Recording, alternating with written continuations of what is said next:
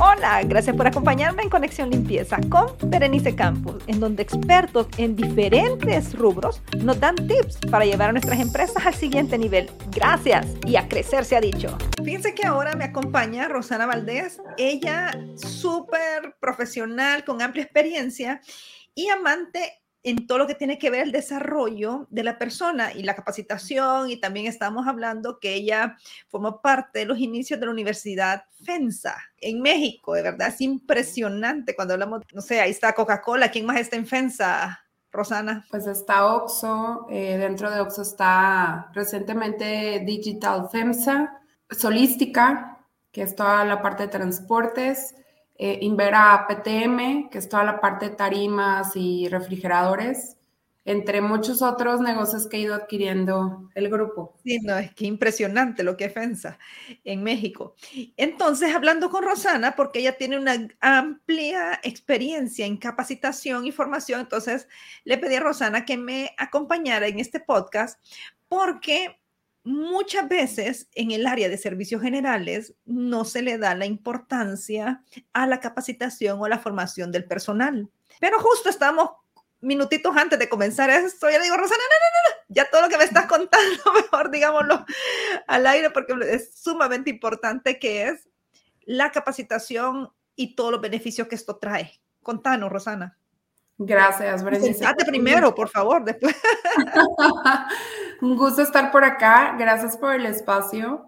Eh, pues ahora sí que em, qué padre poder coincidir en este tema que la verdad me apasiona y que desde hace ya algunos añitos eh, pues he estado en, en, mucho contacto desde diferentes ópticas. Y gracias a eso, bueno, em, pues me he podido dar cuenta también un poco de la evolución y de la importancia o relevancia que, que las empresas le van dando, ¿no? Em, en áreas de capacitación de manera formal he estado eh, por más de 16 años. Em, entonces, bueno, justo cuando llegó la experiencia de la Universidad FEMSA, eh, eh, veíamos esto, que sí hay muchos más elementos, no es únicamente que la capacitación te va a comprometer al colaborador, que va a ayudarte productividad, que te va a elevar la rentabilidad, que te baja temas de este, errores y demás, ¿no? O, inclusive hasta temas de seguridad en el trabajo. Pero sí eh, se ha demostrado a lo largo de, de estos años, yo creo que 20 años se tiene ya así como eh, esto en, el, en la mente, en el top of mind, eh, el tema de, bueno, las personas pues importan, ¿no? No es solamente un tema de procesos, sino las personas hay que voltearlas a ver. Entonces, pues se dan cuenta que, que el tema de la capacitación, claro que te va a mover esos indicadores y que si no la acompañas con otras herramientas, bueno, pues no va a ser tan efectiva, ¿sí? Entonces, eh, para la, parte, pues acá le llamamos en México operativa, que es, es todo como el nivel de contribución de sindicalizados, este, servicios generales justamente, claro que nos damos cuenta que lo primero que va a despertar en una persona va a ser interés cuando le empieces a enseñar eh, cómo hacer las cosas. Y sobre todo cuando esta persona o descubre que hay maneras más prácticas, sencillas, en donde hay mejores resultados en su, en su trabajo del día a día, ¿no? El simple hecho de cómo se utilizan las herramientas, que no todo tiene que ser manual, ¿sí? Entonces, desde ahí, bueno, pues ya hay un interés. Y eso es lo primero que, que a lo mejor te va a dejar como un tiempito. Definitivamente. Y algo que es para mí clave es que muchas veces ponerse a pensar que este personal de servicios generales con los que trabajamos tan directamente nosotros en limpieza, facilities y demás, muy pocas veces en su vida ha tenido en realidad la oportunidad de recibir capacitaciones formales y constantes. Porque normalmente muchas veces no, no terminan el bachillerato, como nosotros decimos aquí, o high school, o, o se quedaron como a la mitad o secundaria, dependiendo de los diferentes lugares, en diferentes países y entonces ¿y en qué trabajas? En limpieza. Y entonces no logran dimensionar la responsabilidad que está en sus manos, pero también depende de las empresas que los empleados entiendan esa responsabilidad, porque así como ellos pueden llevar salud, pueden llevar un montón de enfermedades cuando hay una gran contaminación o, o un hecho que a mí me sorprende enormemente con un estudio que hicieron en Inglaterra, por ejemplo, que el personal de servicios generales normalmente vive dos años menos que otras personas en otros trabajos parecidos. ¿Por qué? Por el constante trabajo pesado, químicos, eh, riesgos que corren, cosas de su salud, falta de conocimiento de ergonomía y un montón de aspectos. Entonces, por eso le decía a Rosana que qué buenísimo que hablemos desde el lado de la experiencia más técnica, de la importancia de una capacitación y la, y la secuencia de estas capacitaciones en, en, en, la persona y en la ejecución, y aquí también dijiste tú, en los indicadores. Así es, que al final, bueno, los negocios van a estar persiguiendo principalmente los indicadores, ¿no? Y para eso entonces empiezas como a jalar el hilo y vas viendo qué elementos eh, puedes eh, mover o impactar, ajustar, para que entonces estos indicadores al final se vean beneficiados. Ahora, esto que decías eh, hace un momento, que, que, es como esa estadística, claro, yo recuerdo que en, en este camino, eh, todos los días para llegar al edificio del corporativo de FEMSA, cruzábamos una planta de cerveza, de una cerveza también este, en uno de los negocios que está metido nada más a través de acciones FEMSA, que es Heineken. Entonces, yo recuerdo que está por todos los patios que tenemos que caminar, había letreros por todas partes que decía cero accidentes, logramos el oro, logramos el bronce, y estaba dirigido al final a, a, personas de servicios generales y a personas de la misma planta.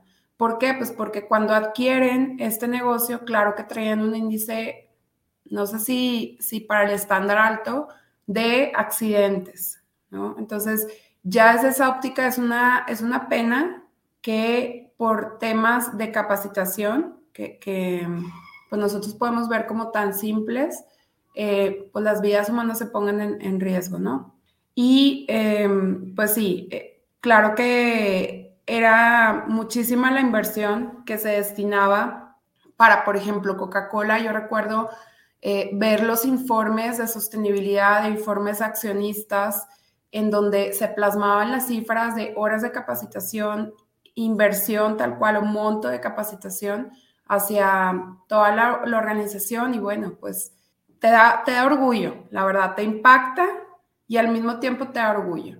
Eh, teníamos indicadores, por ejemplo, en la parte de OXO, en donde sí nos decían, bueno, a todo el personal que está en, en tiendas, en la operación, en servicios generales, no puedes darle más de tantas horas de capacitación al año. ¿Por qué? Pues porque llegó un momento en el que ya queríamos desplegar más capacitación de la que pues, la gente misma podía tomar.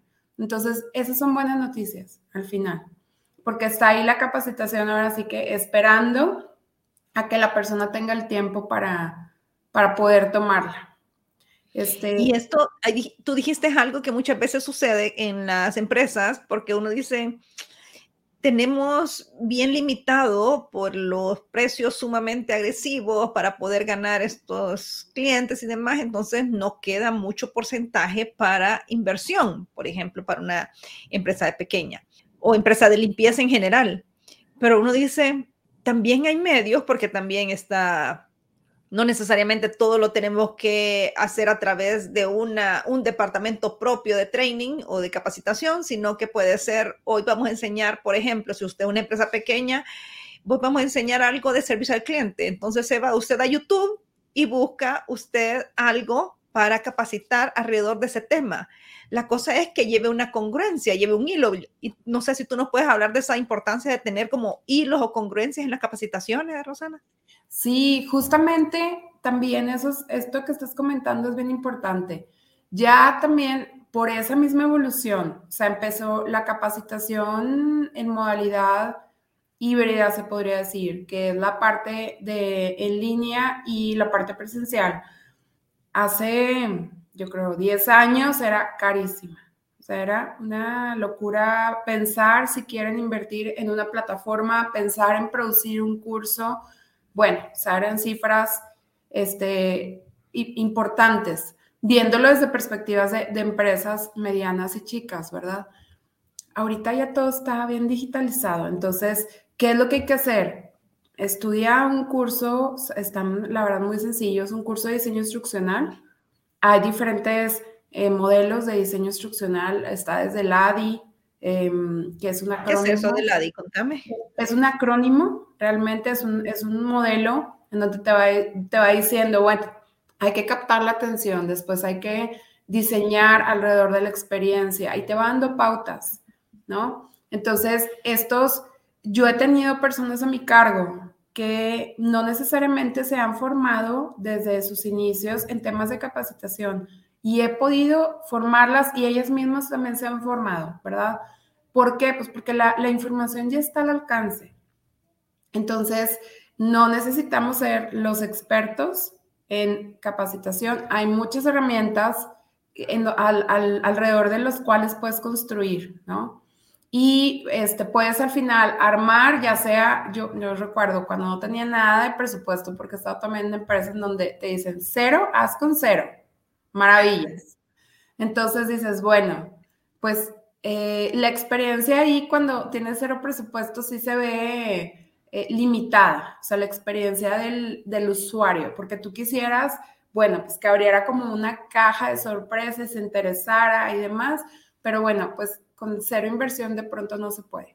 Pero los contenidos no tienen por qué verse afectados. Em, así es, ni el resultado se ve afectado. Entonces, eh, yo me acuerdo que abría Exceles, así un Excel, y entonces empezaba, a ver, ¿cuál es el objetivo de aprendizaje? No, pues enseñarles que, cómo se debe usar, por ejemplo, un montacargas. Bueno, entonces, ¿qué necesito saber para eh, enseñarles tal objetivo, llegar a tal objetivo? No, pues desde cuando llegues al lugar, ¿qué equipo tienes que utilizar? ¿En qué espacio va a estar el montacargas? Y entonces empiezas a buscar ese contenido o bien te vas a entrevistar a los expertos, que ese es otro que, se nos olvida mucho, que dentro de las organizaciones hay personas o que tienen mucho tiempo y que de ahí hay expertise y hay muy buenas prácticas, o bien que vienen formados ya desde otras empresas, en donde esas otras empresas les invirtieron o allá adquirieron esa experiencia y entonces acá las podemos usar. Entonces, el poderte también acompañar, que no todo lo tienes que hacer tú, y el poderte acompañar o ir designando a esos expertos también es una maravilla.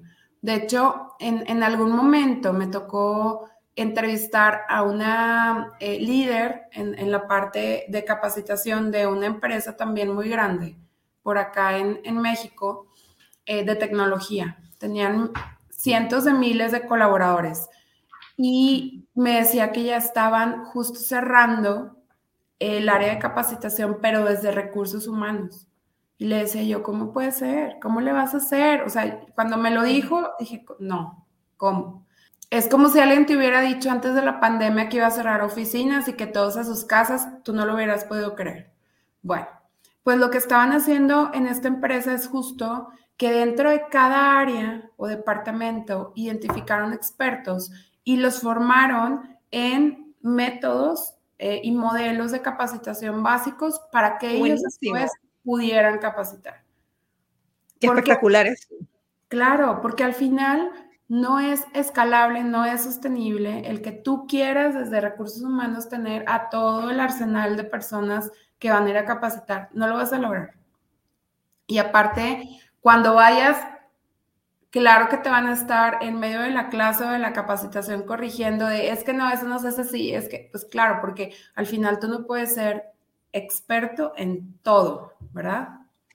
Este, pero lo mejor que, que puedes Eso me parece, trayéndolo como para las empresas de limpieza, muchas veces pensamos que nosotros como tal, si no tenemos los recursos o, a quién llamamos, pero entonces estos líderes están dentro de su empresa posiblemente alguien muy bueno en el área de limpieza de pisos, o alguien muy bueno en limpieza de muebles, o alguien muy bueno en X, Y, Z cosas.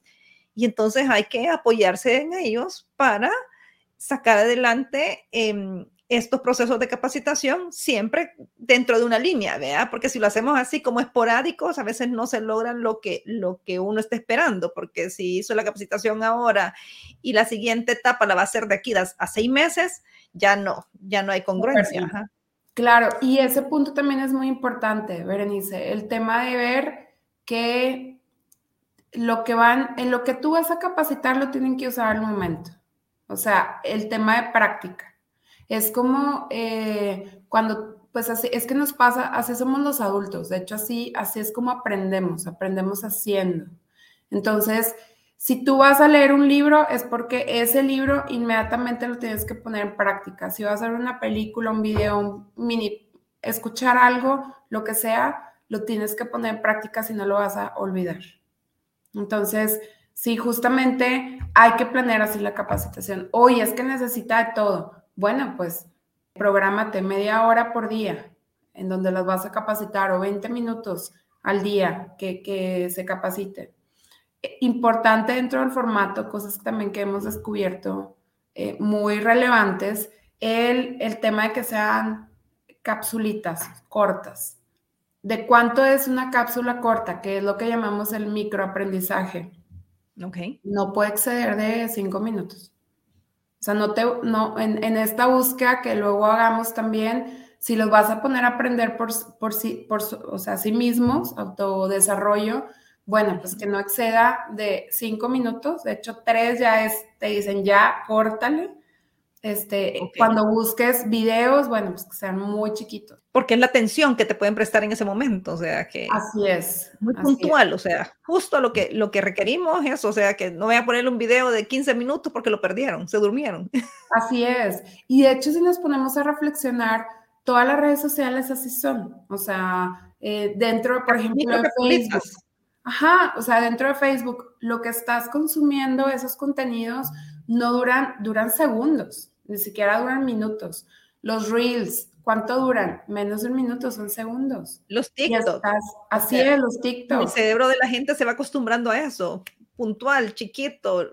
O sea, no, no podemos decir que lo vamos a tener sentados horas, a no ser a no ser que sea como un taller y que lo, no sé, se me ocurre que quizás a no ser que sea un taller y sea como bien dinámico, entonces perfectamente pueden estar, pero va a estar cubriendo diferentes cosas y diferentes elementos para, para poder decir, se va a hacer este taller, pero si lo va a tener sentado, no, siento yo que va a ser un tiempo mal utilizado.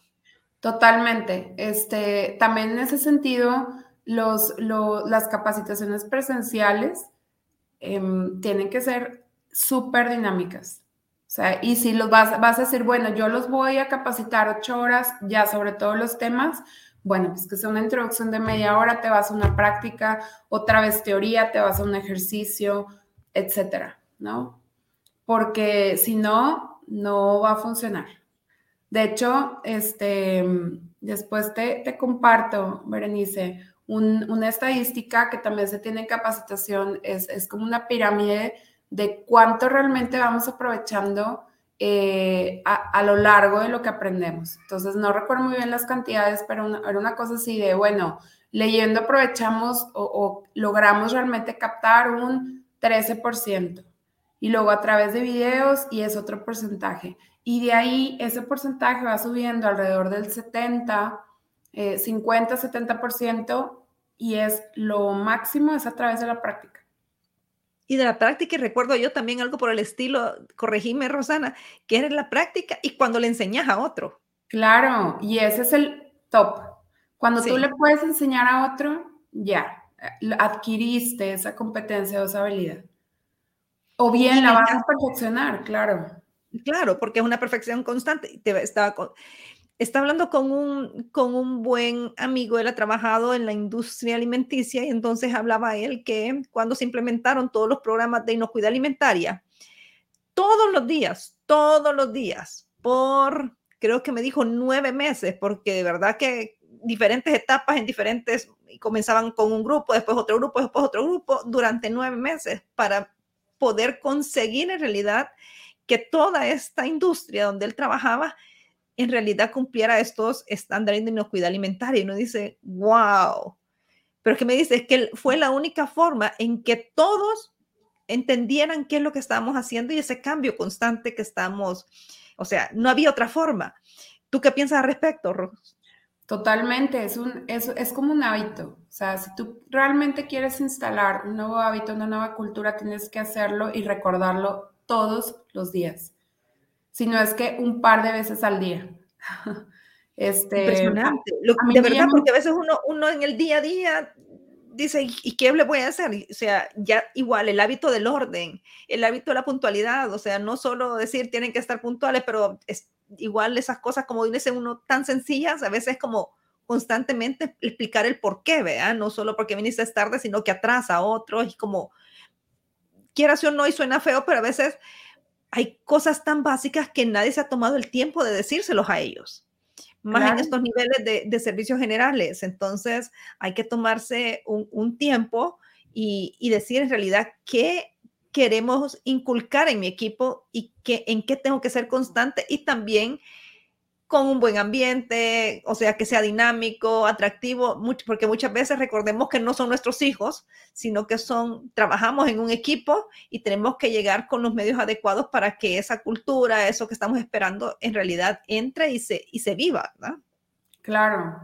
Y también sabes que en ese sentido, Berenice, el poder realzar y hacerles ver a, este, a estas personas que ellos también tienen cosas que aportar entonces, preguntarles desde antes, a ver, ¿y tú sobre esta materia qué es lo que me tienes que aportar? Porque ahí ya lo involucras y la atención va a cambiar. El rol no es un yo te vengo a enseñar, no, es los dos vamos a aprender a, lo largo de este proceso, ¿no? Y si no es sobre ese, ese tema, seguramente va a haber otro tema en el que te pueda aportar. Y entonces ahí ya vas también este, dándole relevancia y vas permitiendo que esa persona se desarrolle, ¿sí? Y adquiera otras competencias que tal vez más, van más allá de solamente la parte técnica, ¿no? Lo que hace en, el día a día en su, en su trabajo. Y en estos últimos cinco minutos que nos quedan, Rosana, te voy a pedir, por favor, es bien difícil, pero hay personas allá afuera que nunca han trabajado o nunca hemos trabajado en capacitación, por ejemplo. Y entonces, lógicamente, no vamos a hacer un train de trainer ahorita, pero como los elementos básicos tomar en consideración para poder desarrollar un plan y poder llevarlo a cabo. Em, ¿Cuáles podrían ser? Bueno, lo primero es eh, pensar en la audiencia. ¿A quién va dirigida? Entonces, esa audiencia, ¿qué herramientas tiene? Y entonces, de ahí, cuando ya puedas contestar esas dos preguntas, entonces empezar ya a planear. Bueno, ¿cuánto tiempo puede tener diario? ¿Cuánto puede tener a la semana? No lo descifres tú, pregúntaselo o ponte a observarlos en su día a día. Y de ahí entonces también poderles preguntar a ellos y a sus jefes qué cosas les hacen falta para ser más eficientes o hacer mejor su trabajo. De ahí va a salir tu plan de capacitación. Tú realmente no lo tienes que em, sacar o, a estar adivinando todo eh, desde cero. Va a haber algunos aspectos que seguramente ellos no te digan en donde tú sabes que, oye, se les olvidó el tema de servicio al cliente, por decir algo. Bueno, esa parte soft, incluyela tú, que no se te olvide, porque va a ser como el aderezo que le pones a la ensalada, ¿no? Que, que hace que sepa más rico. Y bueno, pues de ahí eh, mi recomendación es que tomes un par de cursos, eh, bajes lecturas de metodologías de diseño instruccional y te pongas manos a la obra para que entonces puedas realmente lograr el objetivo de capacitación. Pregunta si o, revisa si tienes inversión, si es inversión, eh, pues cuánto es uno de los, de los aprendizajes más relevantes que he tenido yo a lo largo de mi carrera es que luego esa inversión se utiliza toda en un solo curso. No hagas eso. O sea, maximiza esa inversión. Si vas a producir algo en línea, no produzcas cosas tan complejas que después te vuelva a costar eh, poder editarlas. Porque luego ese es otro, eh, no quiero decir error, pero esa es otra omisión el, hecho de que bueno, ya contraté un proveedor y están todos súper emocionados, pero ese proveedor lo va a hacer tan producido que cuando tú quieras modificarle algo, cosas tan sencillas como cambio el logotipo de la empresa, no vas a poder y se va a ver desactualizado. Entonces, totalmente, totalmente. Me pasó una vez que me Sí, pues va a quedar ahí, este, ahora sí está que te vuelvan a dar eh, una inversión, ¿no? Y también, bueno, pues no olvides, eh, no olvidar el tema de eh, definir qué indicadores vas a impactar. Y en caso de que digas, no lo sé, bueno, pues quédate con la parte de horas de capacitación, personas capacitadas, cómo el antes y el después de la capacitación pudo afectar para bien. ¿Cómo se hace esto? Es bien sencillo, aplica una prueba antes. Oye, no hacían A, después de la capacitación ya lo hacen. Genial, ya lo adquirieron, ya adquirieron ese nuevo conocimiento y están impactando favorablemente. Luego eso también se nos olvida, este, inclusive en las áreas de capacitación, y cuando el, el director nos pide cuentas, no sabes ni qué indicadores sacar, ¿verdad? Pero es, es, una gran cantidad de información. Me dice, ay, ¿cómo lo voy a hacer? Pero sí es importante lo que, lo que tú has dicho de que muchas veces pensamos solo de, por ejemplo, vamos a pulir piso y tienen que aprender a pulir el piso, pero llegan donde un cliente y llegan y nos saludan. Entonces, la parte de los soft skills, y uno dice, o, o cómo se llevan entre ellos en el trabajo en equipo o diferentes cosas, eh, que hay que tomarlo en consideración. A veces solo nos enfocamos en que tienen que hacer bien esto, pero muchas veces se nos olvida lo otro, que es la cara de la empresa, de la empresa, perdón, a través de ellos y toda la educación y demás que nuevamente por diferentes razones en su vida no la tienen. Entonces hay que apoyarlos y ayudarles a desarrollar, no solo para el bien de la empresa, al final es el bien de ellos, porque como yo les digo a, a mis técnicos, por favor, aprovechen esta capacitación o lo que se mande a estudiar, lo que sea, porque al final lo que tienen en su cerebro es de ustedes y es lo que les va a ayudar a salir adelante. Entonces aprovechen cada esos minutos porque esa información que jamás nadie se las puede quitar y es totalmente beneficio para ustedes y su familia. Entonces, no sé, Rosana, si quieres cerrar con algo. Esa parte que acabas de comentar tú, Berenice, es bien importante el hacerles saber a las personas que ellos se van a llevar ese conocimiento, pero también hacerlo, o sea, que ellos lo vean tangible. El hecho de que tú puedas emitir un diploma con el logotipo de la empresa, aunque no seas un área de capacitación formal y, decir, certifico que la persona tomó tal curso, para ellos es, o para cada persona, claro, porque ya tiene un valor curricular. Entonces también esa es una muy buena práctica que no nos cuesta nada, es, una es un diseño y un poder imprimir la hoja. Si por ahí el director general o el director de área te puede firmar, genial, porque todavía le das... O ustedes como dueño, fírmenlo. Así es. Así es. es buenísimo para ellos. Luego me ha tocado ver currículums con, con los, las fotografías o las fotocopias de esos diplomas y, tú también como área de atracción de talento reclutador, claro que lo tomas en cuenta. Porque al final sabes que la persona le gusta aprender y que invirtió en su, en su desarrollo. Entonces, eso sí, sí al final de la cuenta sí vale, sí cuenta. Perfecto, Rosana. Muchísimas gracias de verdad por tu tiempo. Por favor, tómelo en cuenta capacitémonos, ayudemos de verdad a toda esta área de servicios generales y en todas las personas con las que trabajamos, todas las personas con las que trabajamos en nuestro, en nuestro rubro, porque nuevamente muchas veces ellos no han recibido ni siquiera un curso básico de servicio al cliente. Y usted con ese curso les va a ayudar un montón y principalmente va a apoyar a su empresa para que tenga una mejor imagen hacia los clientes. Muchísimas gracias, Rosana. Un abrazo. Que te vaya súper bien. Gracias a ti. Mucho éxito, hasta luego. Te cuidas. Como les dije, tips de expertos y hoy toca ponernos manos a la obra para hacer crecer nuestra empresa.